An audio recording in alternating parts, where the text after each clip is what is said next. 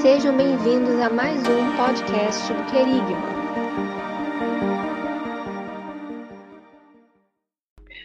Fala galera, estamos em mais um Querigma Cast. Que alegria, que prazer. Estamos aqui hoje para falar sobre um tema muito importante, como sempre por aqui. Na verdade, dando sequência à nossa série sobre as sete igrejas do Apocalipse. Dessa vez falaremos sobre a igreja de Pérgamo e eu me chamo Tailan Castro. Estou muito feliz porque você está nos ouvindo. Quero aproveitar, inclusive, para agradecer a todos aqueles que nos ouvem, que acompanham o Querigma nas redes sociais, seja no Google Podcast, Amazon Music, Spotify, Deezer e todas as demais plataformas de áudio, também no Instagram, ok? Muito obrigado a você que nos segue no Instagram. Se você não nos segue, por favor, nos siga e, além disso, curta, comente e compartilhe os conteúdos do Querigma nas redes sociais e nas plataformas diversas na internet. Estou aqui mais uma vez com meu amigão, meu mano, Alex Chagas, porque sem ele não dá para fazer esse Querigma Cash. Não dá, não tem como. sem ele e sem os demais, né? Porque a gente tem que falar de toda a equipe, né? De todo o corpo aí do Querigma, né, meu amigo? Mas isso eu vou deixar é. para você falar depois de você se apresentar para essa galera maravilhosa, Alex. Vai lá. E aí, meus amigos, sejam bem-vindos a mais um Querigma Cast. Bom demais estar aqui com vocês, é né? sempre uma, uma alegria muito grande, né? Poder estar aqui compartilhando daquilo que Deus tem ministrado, né? Para nós. E como, como nós não somos nem um pouquinho egoísta, né? Nós dividimos aqui com você, né? Aquilo que o Senhor tem é, repartido conosco e, e, e com certeza para nós é uma benção muito grande, né, Tailã? Uma honra muito grande. Com certeza, cara. Maravilhoso, sempre. E agora, Alex, a gente vai começar a falar, como eu disse no início, sobre a igreja de Pérgamo, nessa nova, nossa série aí sobre as sete igrejas do Apocalipse. Deixa eu só pedir, antes a você que nos ouve, se você não ouviu os outros dois episódios da série, por favor, ouça, ok? Nós já falamos sobre a igreja de Éfeso, falamos sobre a igreja de Esmirna e agora a gente vai falar sobre a igreja de Pérgamo, essa igreja que é considerada a noiva do mundo. A gente vai falar tudo sobre ela, mas antes eu preciso trazer para vocês a base, né, o texto base para tudo que a gente vai falar, para tudo que a gente vai desenvolver ao longo de mais esse episódio. Eu vou citar aqui Apocalipse 2, do verso 12 ao 17, e eu vou ler na nova tradução da linguagem de hoje, que diz assim: Ao anjo da igreja de Pérgamo, escreva o seguinte: Esta é a mensagem daquele que tem a espada afiada dos dois lados. Eu sei que vocês moram aí, onde está o trono de Satanás. Vocês são fiéis e não abandonaram a fé que tem em mim, até mesmo quando Antipas, minha testemunha fiel, foi morto aí em Pérgamo, onde Satanás mora. Mas tem algumas coisas contra vocês. Há entre vocês alguns que seguem o ensinamento de Balaão, que mostrou a Balaque como fazer com que o povo de Israel pecasse, dizendo que os israelitas deviam comer alimentos oferecidos aos ídolos e cometer imoralidades. Assim também não Perdão, assim também estão entre vocês alguns que seguem os ensinamentos dos nicolaítas. Arrependam-se, senão eu logo irei até aí e com a espada que sai da minha boca lutarei contra essa gente. Verso 17. Portanto, se vocês têm ouvidos para ouvir, então ouçam o que o Espírito de Deus diz às igrejas. Aos que conseguirem a vitória, eu darei do maná escondido, e a cada um deles darei uma pedra branca, na qual está escrito um nome novo que ninguém conhece, a não ser quem o recebe. Alex, eu quero começar falando do diagnóstico dessa igreja. Essa uhum. igreja, ela é a segunda maior cidade da Ásia Menor. Perdendo apenas para Éfeso, né? Pérgamo. Estou falando aqui da cidade de Pérgamo. Uhum. Mas é, foi a primeira a construir o primeiro templo de adoração ao imperador romano. Uhum. E eu sei que você vai falar né, um, um, pouco mais sobre isso daqui a pouquinho. Mas antes eu quero só fazer dois outros apontamentos, Alex, dentro desse diagnóstico. Qualquer lugar onde há humanismo idólatra, há um trono de Satanás. E o texto, ele deixa isso muito claro, né? É. Ele deixa isso evidente. E a outra coisa é que Deus não divide a sua glória com ninguém. A própria Bíblia diz isso. Como você enxerga esse diagnóstico né, nessa introdução que a gente está fazendo aí nesse episódio, falando sobre Pérgamo? Qual a condição? O que você tem a dizer, meu amigo, nesse início de bate-papo sobre esse tema? Cara, o... essa cidade de Pérgamo, né, que é de onde até inclusive vem a, a palavra pergaminho, né, vem exatamente da cidade de Pérgamo, e ela era uma cidade situada ali às margens do Caico e cerca de distante, né, 30 quilômetros do mar Egeu. E, cara, essa cidade tem uma outra característica também interessante, que ela era afamada por, pela biblioteca, né, que ela possuía e que em seu acervo tinha mais ou menos ali o que era estimado entre 200 mil, mil volumes, né, 200 mil livros praticamente. Ah, e aí você vê que é interessante, que é uma cidade rica, né, afamada, mas pobre no conhecimento verdadeiro de Deus. Né? Então, por exemplo, se você vê aí o, é, o texto em 1 João capítulo 2, versículo 15 e 16, o texto vai dizer, não ameis o mundo, nem o que no mundo há. Se alguém ama o mundo, o amor do Pai não está nele, porque tudo que há no mundo, a concupiscência da carne, a concupiscência dos olhos, a soberba, da vida, não é do Pai, mas do mundo. E você leu aí no versículo 13, né? Apocalipse 2, versículo 13, que uhum. Uhum. Pérgamo é o lugar onde Satanás mora, né? Pois é, Satanás... é, gravíssimo isso, né, meu amigo? É gravíssimo, cara. Então, alguma coisa de muito errado está acontecendo nessa nesse nesse ambiente, né?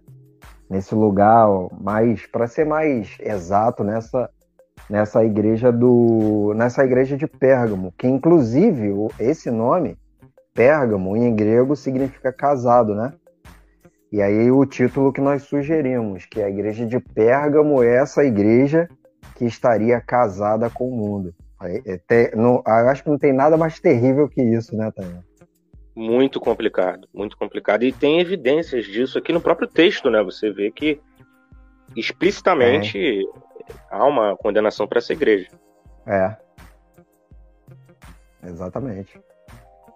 E aí, o, o Alex, algo também é, importante é que você citou, né? É, questão do templo e tudo. É, Esculário, Esculário era o, o, deus da cura, se eu não me engano, né? E era adorado nesse templo. Isso. Tinha o, o, símbolo também, importante destacar aqui, eu, acho, eu achei interessante que enquanto eu estudava sobre a igreja de Pérgamo antes, a gente vir aqui para esse bate-papo, o símbolo desse deus era uma serpente. Por isso que até hoje, né, os médicos eles têm bordado nos, nos jalecos a serpente. Você vê que tem origem nisso, né, nessa, é. Isso aqui é só um, um dado né, histórico, enfim. É o símbolo da medicina, né? Sim, exatamente, é o símbolo, o símbolo da medicina. E a gente vê o quão, o quão complicado, né, complicada, aliás, era a situação da igreja de Pérgamo. E isso acontece em muitos ministérios e muitas igrejas hoje, né, Alex? Aham. Exatamente. É, o problema, cara, Deus tem, apesar de Deus ser o Deus da diversidade, e aí quando eu uso aqui diversidade, eu não estou usando o conceito atual da diversidade, mas eu estou falando de uma multiforme graça de Deus que se, que se apresenta no, na criação, né? Por exemplo. É, esse mesmo Deus que criou todas as coisas e criou um ser humano diferente do outro, por exemplo, criou vários tipos de peixes, vários tipos de, de caninos e, e, na verdade, um, um, um, casal básico que foi se uhum. ramificando, né? Mas espécies que até hoje, Alex, desculpa te interromper, mas só complementando, é, há, há, espécies até hoje que nunca, nunca foram nem descobertas, né? Você é. tem a Amazônia, por exemplo, com uma fauna incrível e flora é. também, lógico. É. E onde tem coisas ali que são completamente novas, né? Inclusive isso atrai muita atenção em todos os países do mundo. Exato. Imagina agora se todos os animais fossem iguais, né? Pois é, né? Não faz nem sentido, né? Não faz sentido. Então Deus é, é o Deus da, da diversidade, né? No, no sentido lato da palavra, sentido original da palavra. Mas quando a gente olha o Antigo Testamento, por exemplo, você vê que a, as vestes sacerdotais é, elas deveriam ser uma peça única, né? Não poderia haver remendo no, nas vestes sacerdotais.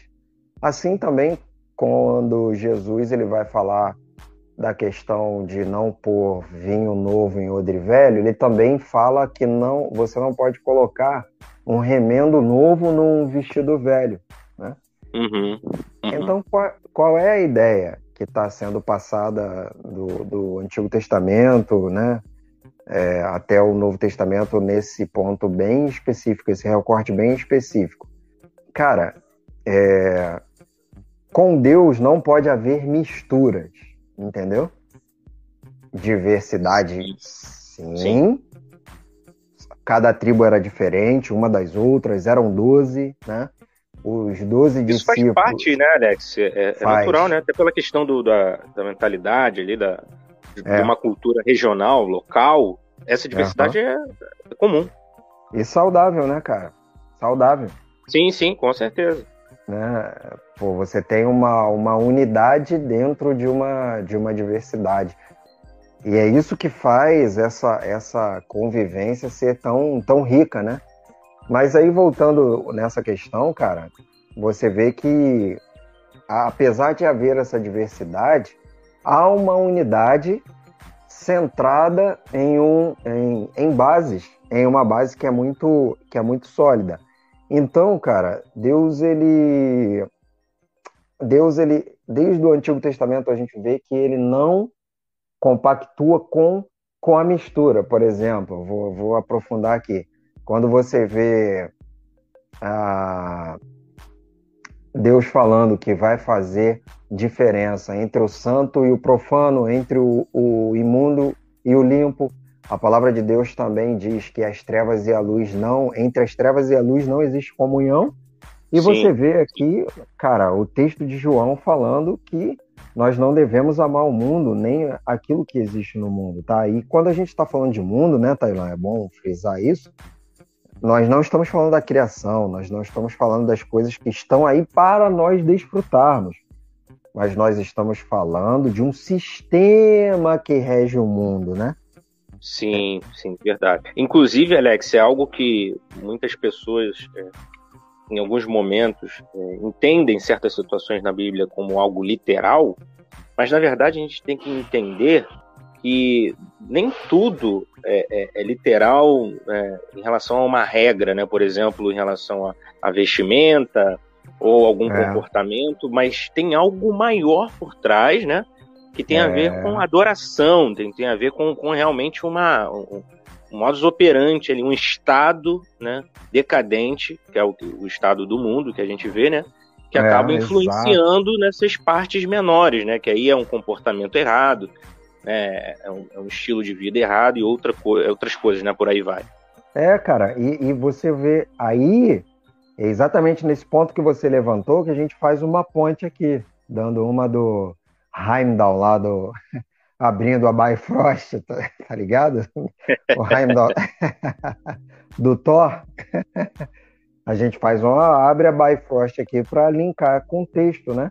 Falando sobre a igreja de Pérgamo, que ah, lá na igreja de Pérgamo estava o, o trono de Satanás. Então, Tailon, olha só, se há um modo da igreja de Cristo destronar Satanás, é manter Deus no trono, ou seja, é manter Deus no centro e combater a apostasia, coisa que não estava acontecendo na igreja e coisas que nós podemos observar que acontecem hoje em dia. Né? Como, como nós sempre de, é, é, falamos aqui nos nossos, nos nossos bate-papos, cara, é, tudo que está escrito também serve para hoje, né? Nós amamos fazer essa ponte. Então a gente já Sim. vê essa questão, cara, de uma igreja totalmente envolvida com o mundo, cara. Verdade, verdade. Com as coisas desse mundo, né?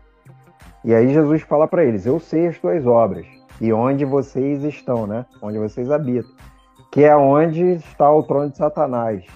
Então, olha só que, que interessante. Jesus está sabendo o que está acontecendo, sabe a localização deles e sabe que, que o lugar onde eles estão plantados é um lugar onde o chefe do Tridente lá tá, tá reinando lá, né? E aí qual é... chefe do Tridente foi muito, confesso que foi, foi novo para mim, foi novo. É, cara. Então, ou o dono do submundo, né? O, o zelador do submundo, que nem lá pertence mais a ele, né? Jesus Cristo já tomou as chaves de lá para ele, para ele Cristo, né? E glórias a Deus por isso. Mas é, é, é, entre estar em um lugar corrompido e se corromper também, existe uma diferença muito grande, né, Tyler? Sim, sim, sim. É? Por exemplo, é, é Ezequiel indo para o vale de ossos secos e se tornando um ossos, ossos secos também, e não profetizando sobre aquele lugar, né? E aí você vê, vai ver que é, que é interessante também uma outra questão, é que Jesus ele, ele, ele dá testemunho de um homem chamado Antipas. E isso é, é um negócio também interessante, porque, cara, por mais que uma, uma igreja né, esteja. E aqui nós podemos falar de, de uma igreja local ou, ou, da igreja no modo geral, né? Sempre, sempre existe o remanescente, cara. E o Antipas, para essa igreja de, de, de Pérgamo, ele foi um desses remanescentes que foi morto por, por seu posicionamento. E ali o nome Antipas em grego significa contra todos, ou seja, o, o remanescente verdadeiro, o remanescente que é fiel, ele sempre vai ser contra tudo aquilo que é contra o próprio Deus, contra a palavra de Deus, cara. Sim, então, ele vai na contramão, né, Alex? Ele vai procurar é, ser o antagonista. Vai, vai ser o antagonista e com o perigo de perder a sua, sua própria vida, sua reputação, seu nome, né? E por se aí tornar vai... um mártir. É, se tornar um mártir. Não necessariamente vai morrer, né? Como nós falamos na, na nos episódios passados, existem vários tipos de perseguição, cara. Perseguição aberta e perseguição velada.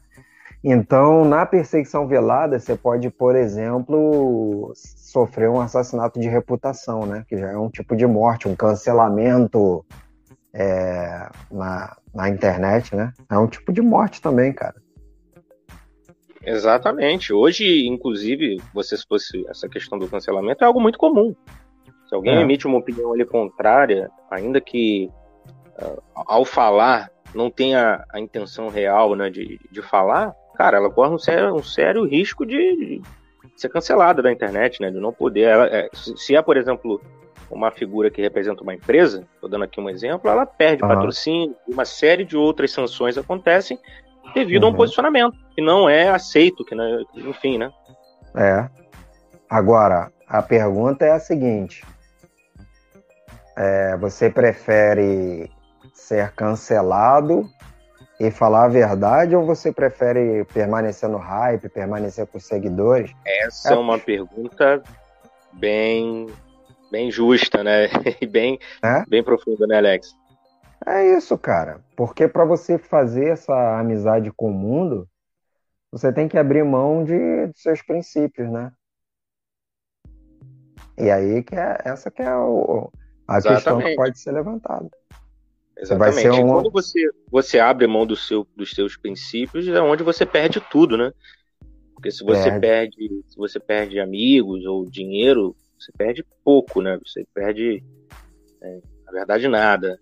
Se você perde outras coisas ali, né, corriqueiras, algo que é até recuperável, você né, não perde tanto quanto você se você perde princípio, você perde tudo, né? Você perde a base, né, Alex? E aí a gente sabe que recomeçar Fica bem difícil, em alguns casos impossível, porque você perdeu o que é mais importante.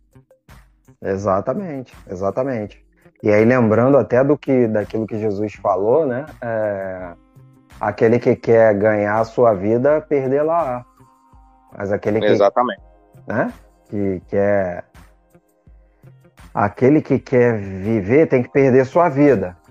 Mas se eu amar mais a minha vida, ou se eu amar qualquer outra coisa, eu vou perder a minha vida, entendeu? Do que é Deus, né? Amar mais, me amar mais, amar mais minha reputação. Então fica aí o questionamento, cara. Se nós estamos dispostos a ser um antipas, né? Se ser contra todos, ou se nós estamos querendo fazer coro com, com a galera, com o mundo, né? Para continuar aí no. com continuar sendo bem, bem visto, bem, bem quisto aí pela. Isso, é, bem. É, se, se, sentir inserido, né? Você se sentir pertencente ali. E isso acontece. Foi bom você falar sobre isso, Alex, porque me veio um, um insight aqui. Porque muitos jovens, né, principalmente nas universidades públicas, têm sofrido com isso. Você uhum. meio que sofre um assédio ali, uma, é, é, algo imposto até. Isso acontece na academia também, é, dentre os cientistas que tem um posicionamento contrário a Darwin, a teoria da evolução, enfim.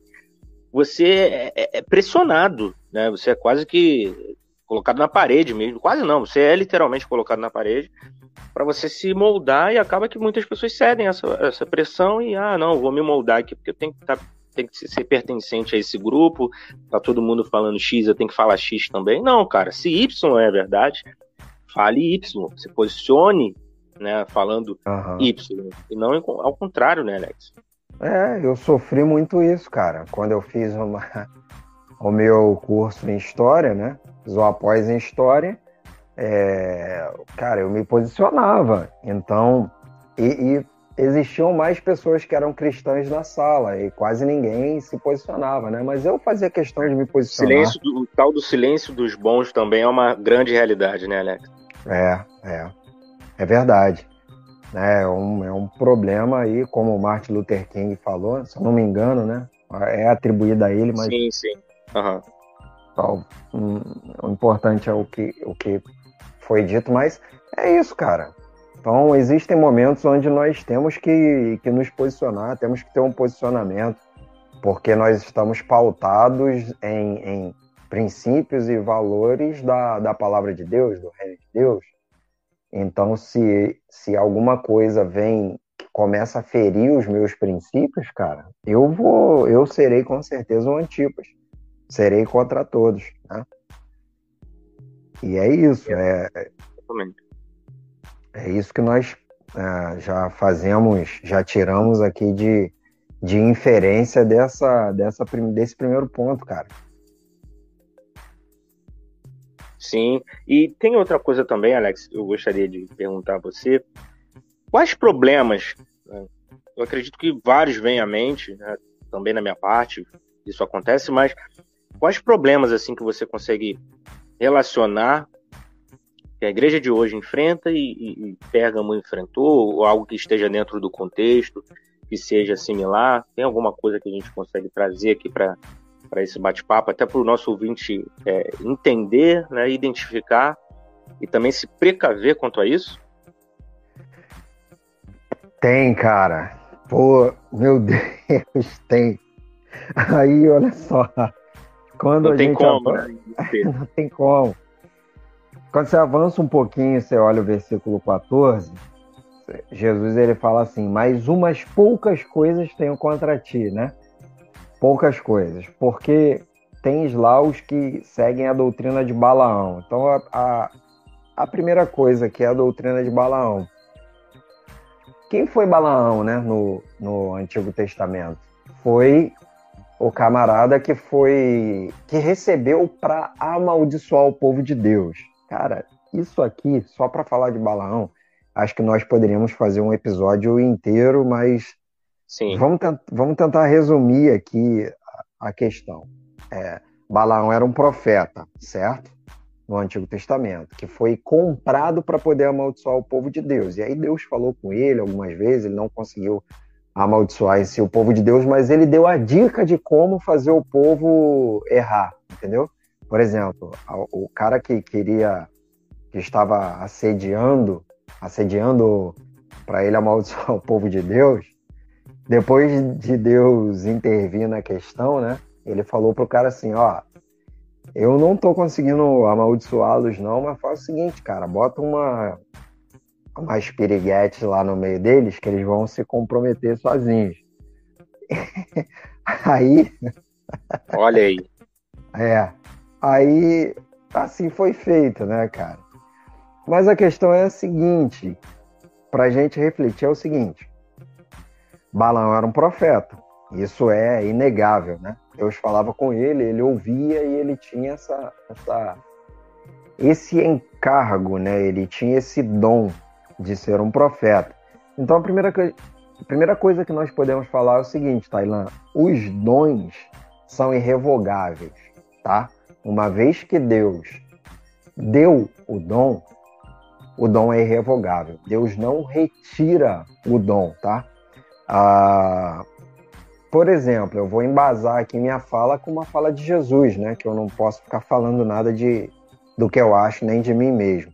Então vou citar o nosso nosso nossa referência, nosso é, o argumento de autoridade, como a gente fala dentro da, da, academia, né? Quando a gente cita alguém que é ó concurso aí na, na, nessa questão.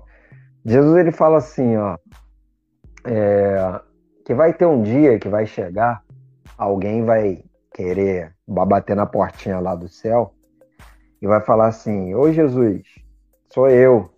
Aí Jesus vai olhar pelo olho mágico, sabe aquele olho mágico que tem nas portas? E vai falar assim.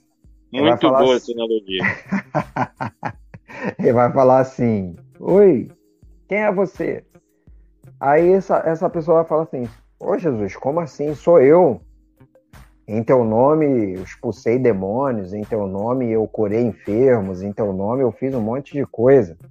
Né?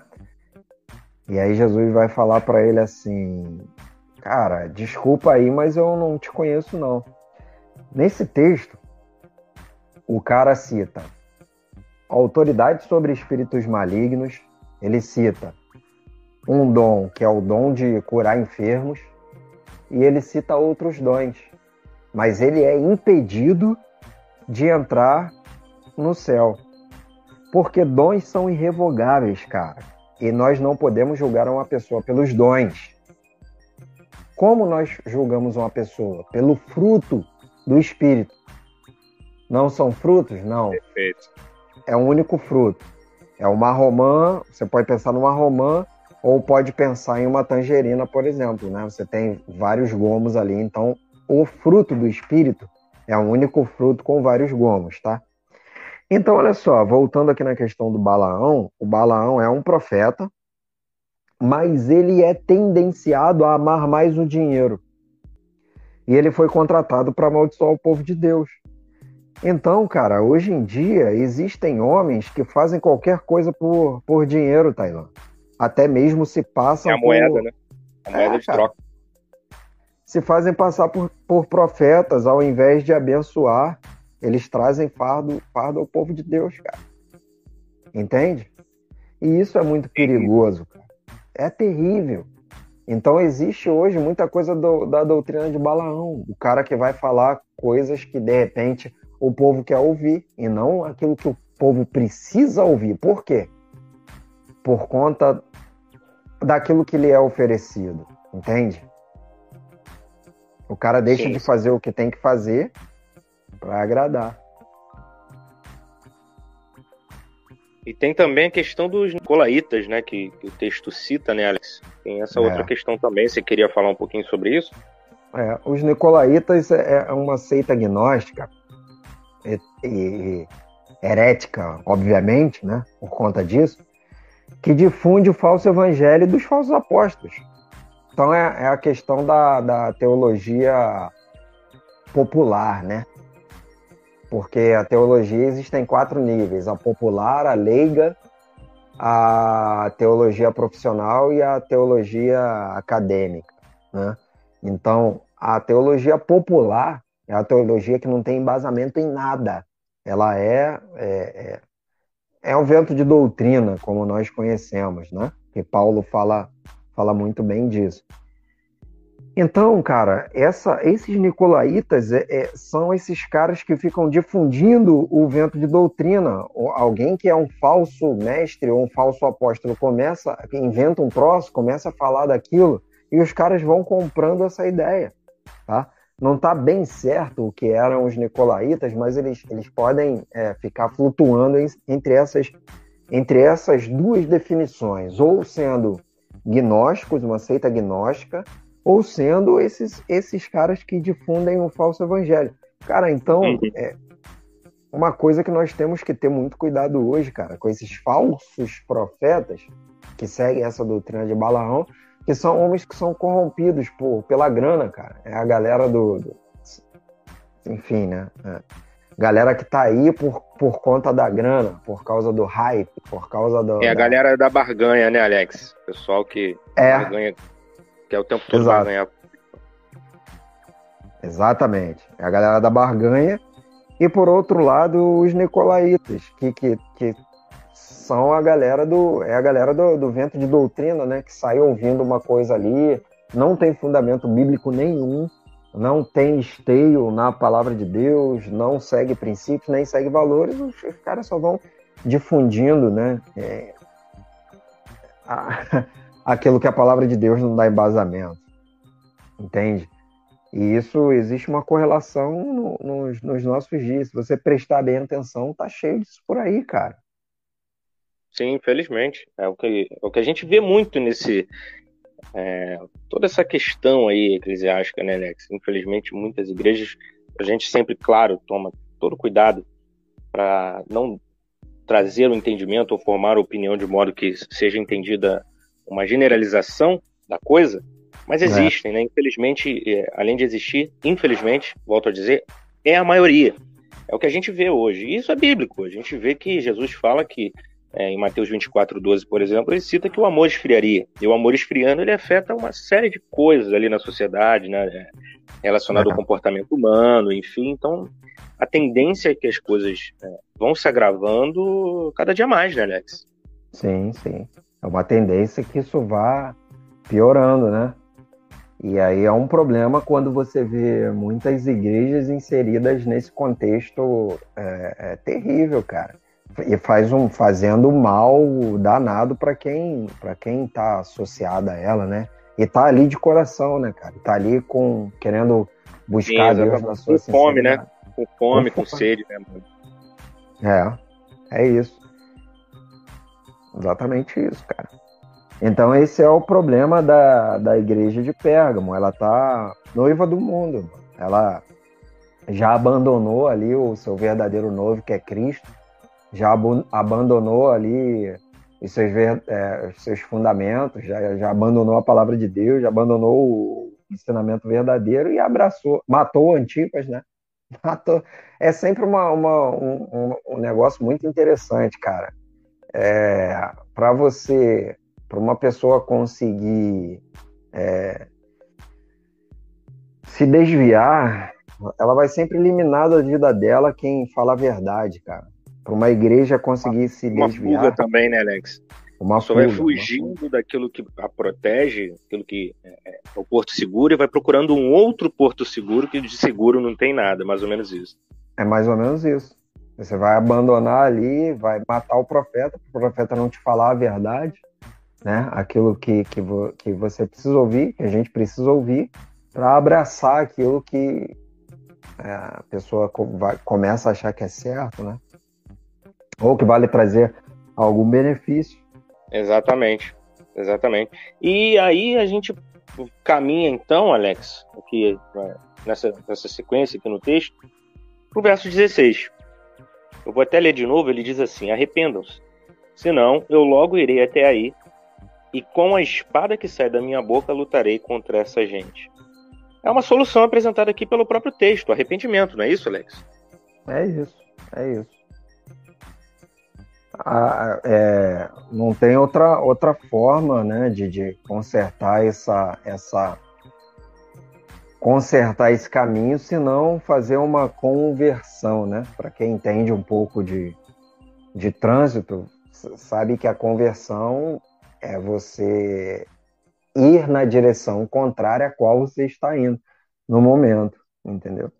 Então é isso que Jesus adverte, né? E fala para ele: se arrepende, né? Senão, senão, né? É uma condição sine qua non, né? É, ou é, uma condição ali para eles, cara. Se vocês não se arrependerem, eu vou contra vocês, cara.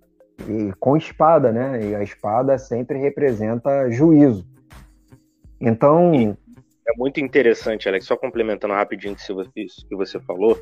Claro. Uma vez eu ouvi, na, na verdade, mais de uma vez, uma pregação do pastor Hernandes Dias Lopes, onde ele citava Romanos, né? Onde a gente consegue ler que é, se Deus é por nós, quem será contra nós? Se não me engano, Romanos 3, 28. Não, não, não lembro exatamente a, a, referência, mas enfim. E aí, o que fica, é, ele apresentou, eu achei isso muito interessante. Ele apresentou o seguinte: ele falou, imagina a gente ler esse texto de uma outra forma. Se Deus não for por nós, né? Se Deus, aliás, se Deus for contra nós, quem será por nós? É. Cara, eu achei isso tão profundo, tão né? Isso, isso gera uma reflexão tão grande, porque é isso aqui que a gente consegue enxergar no verso 16. É Ó, isso. vocês precisam se arrepender, arrependam-se, senão eu vou contra vocês. Imagina, imagina isso, cara. A, gente, a nossa esperança está em Cristo, está tá, tá no Senhor, e, e, a gente perde essa, a gente tem essa esperança retirada, assim, privada, porque ele fala não, calma aí, eu não sou, eu não sou a favor de vocês, eu vou, aliás, eu vou contra vocês, né? é. por uma situação que exige um arrependimento. Então, é, é a solução, né? Que a gente está falando aqui, né, Alex? Exato. E, e, cara, o próprio apóstolo João, ele fala isso, né? Quem é amigo do mundo é inimigo de Deus. Aí imagina, cara, alguém sendo inimigo de Deus, cara. É um negócio que tá absurdo, né? Terrível, né? Terrível. Terrível, terrível. E é muito legal essa pontuação que você fez, né? Citando aí um, um homem que para nós é, é uma referência, Hernandes Dias Lopes, cara, perfeito, né? Cirúrgico nessa questão. A pessoa, é, cara, tem duas opções: ou ama esse sistema que está aí, que está rodando no mundo agora, e o príncipe desse, desse século, né? Em consequência, porque não tem como desassociar, ou você ama Deus. É... Exatamente. Jesus... Inclusive, inclusive, Alex, só desculpa te interromper rapidinho, só para complementar, uma coisa que eu acho muito interessante é que se a gente for pensar sobre vários, vários assuntos, né, várias áreas da vida, enfim, a gente sempre se depara com aquela questão da dicotomia, né? É certo ou errado, vermelho ou azul, direita, esquerda, enfim. E a gente sabe que a melhor das situações é a gente ter um pensamento crítico e entender que cada contexto ele requer uma análise. Você não necessariamente precisa dar uma resposta que seja A ou B. Às vezes a é. resposta é C, D, E, F, enfim. Mas uhum. aqui a dicotomia cabe perfeitamente. Não tem como cabe. ser diferente. Não, não tem. tem. como ser diferente, não é verdade? É, não tem. Jesus ele fala isso também, né? É, ele fala assim: você não pode ter dois senhores. No caso, a mamon, né? Relacionado a mamon, que é o dinheiro. É, é, ou você ama a Deus e aborrece mamon, ou você ama mamon e aborrece a Deus, né? É no questão do mundo a mesma, a mesma, mesma coisa. Quem é amigo do mundo e ama o mundo, aborrece a Deus, se torna inimigo de Deus. E quem ama a Deus, aborrece esse sistema, aborrece o mundo, aborrece o inimigo. Eu costumo falar, cara, assim, quando eu estou numa, numa escola bíblica ou falando, né, Jesus, ele é um imã.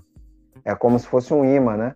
E uma hora ele vai passar e, vai, e só vai conseguir puxar quem tiver desprendido desse mundo.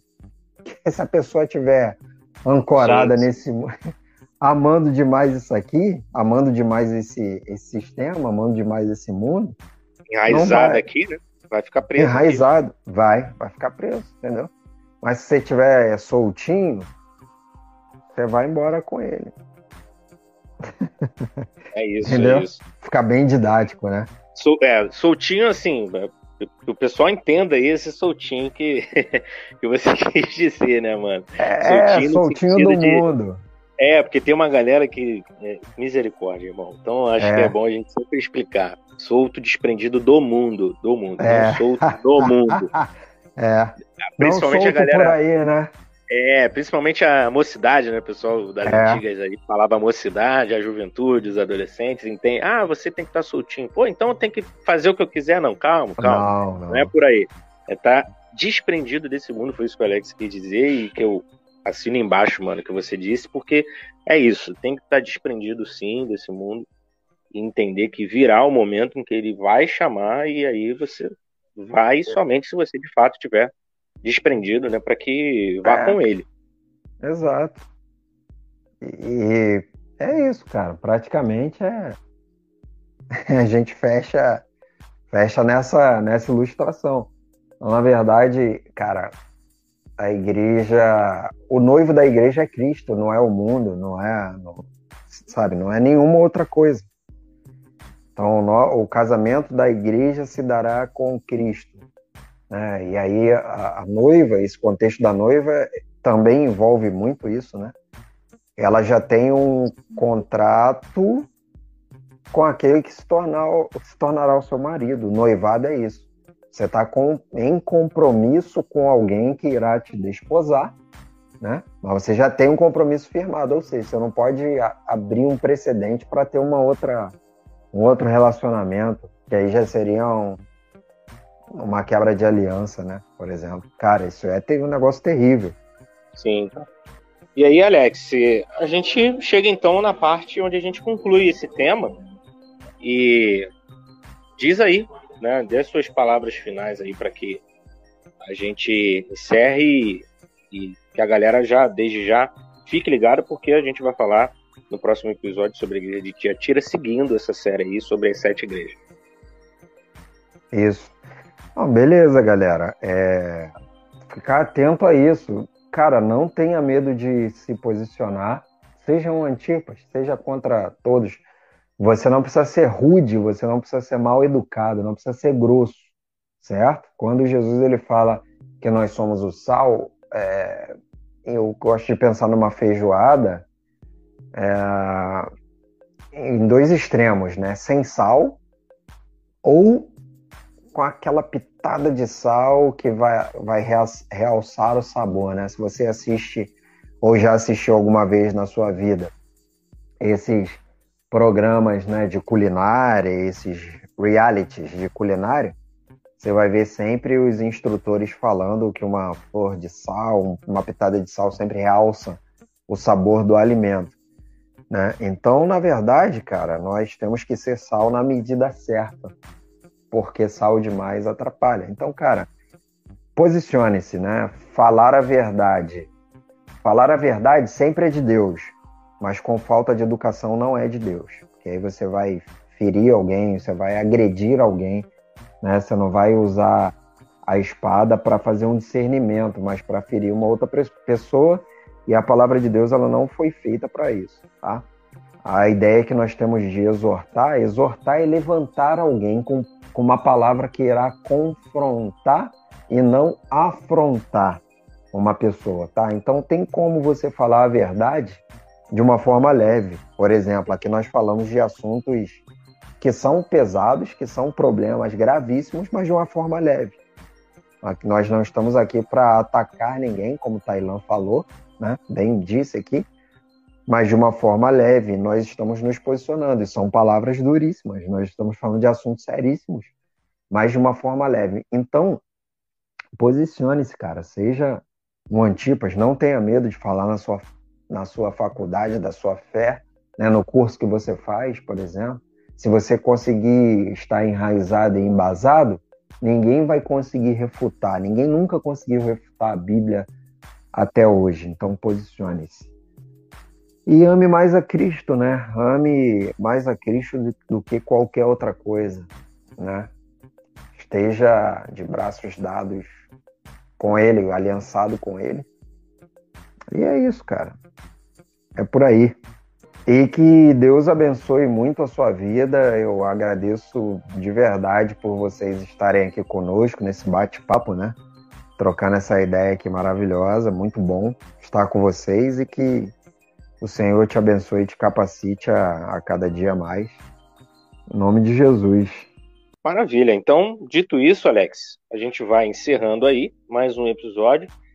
Fica aqui de novo o nosso convite para que você acompanhe o Querigma nas redes sociais. Estamos no Instagram, Deezer, Spotify, Google Podcast, várias outras plataformas de áudio. E, por favor, curta, comente e compartilhe os conteúdos do Querigma para que dessa forma alcancemos, pela graça de Deus e para a glória de Deus, mais e mais vidas em nome de Jesus. Alex, um abraço. Se quiser ficar à vontade aí para mandar um abraço para essa galera também. Valeu, E a mano. gente vai se despedindo, né, amigo? Vamos. vamos. Vamos partir. Vamos nessa. Maravilha. Então é isso. Por, Esperamos por hora, né? Opa, por hora, é, por hora. Por hora, porque é- é- era o que eu ia falar justamente na sequência.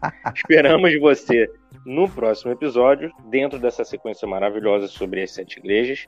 E que Deus abençoe você, a sua semana, e que você continue conosco sempre. Muito obrigado mais uma vez pela sua audiência.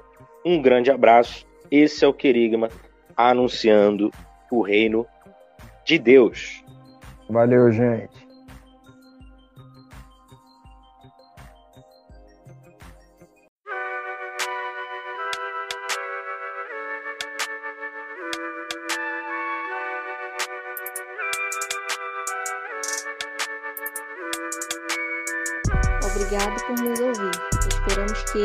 Conteúdo abençoe sua vida.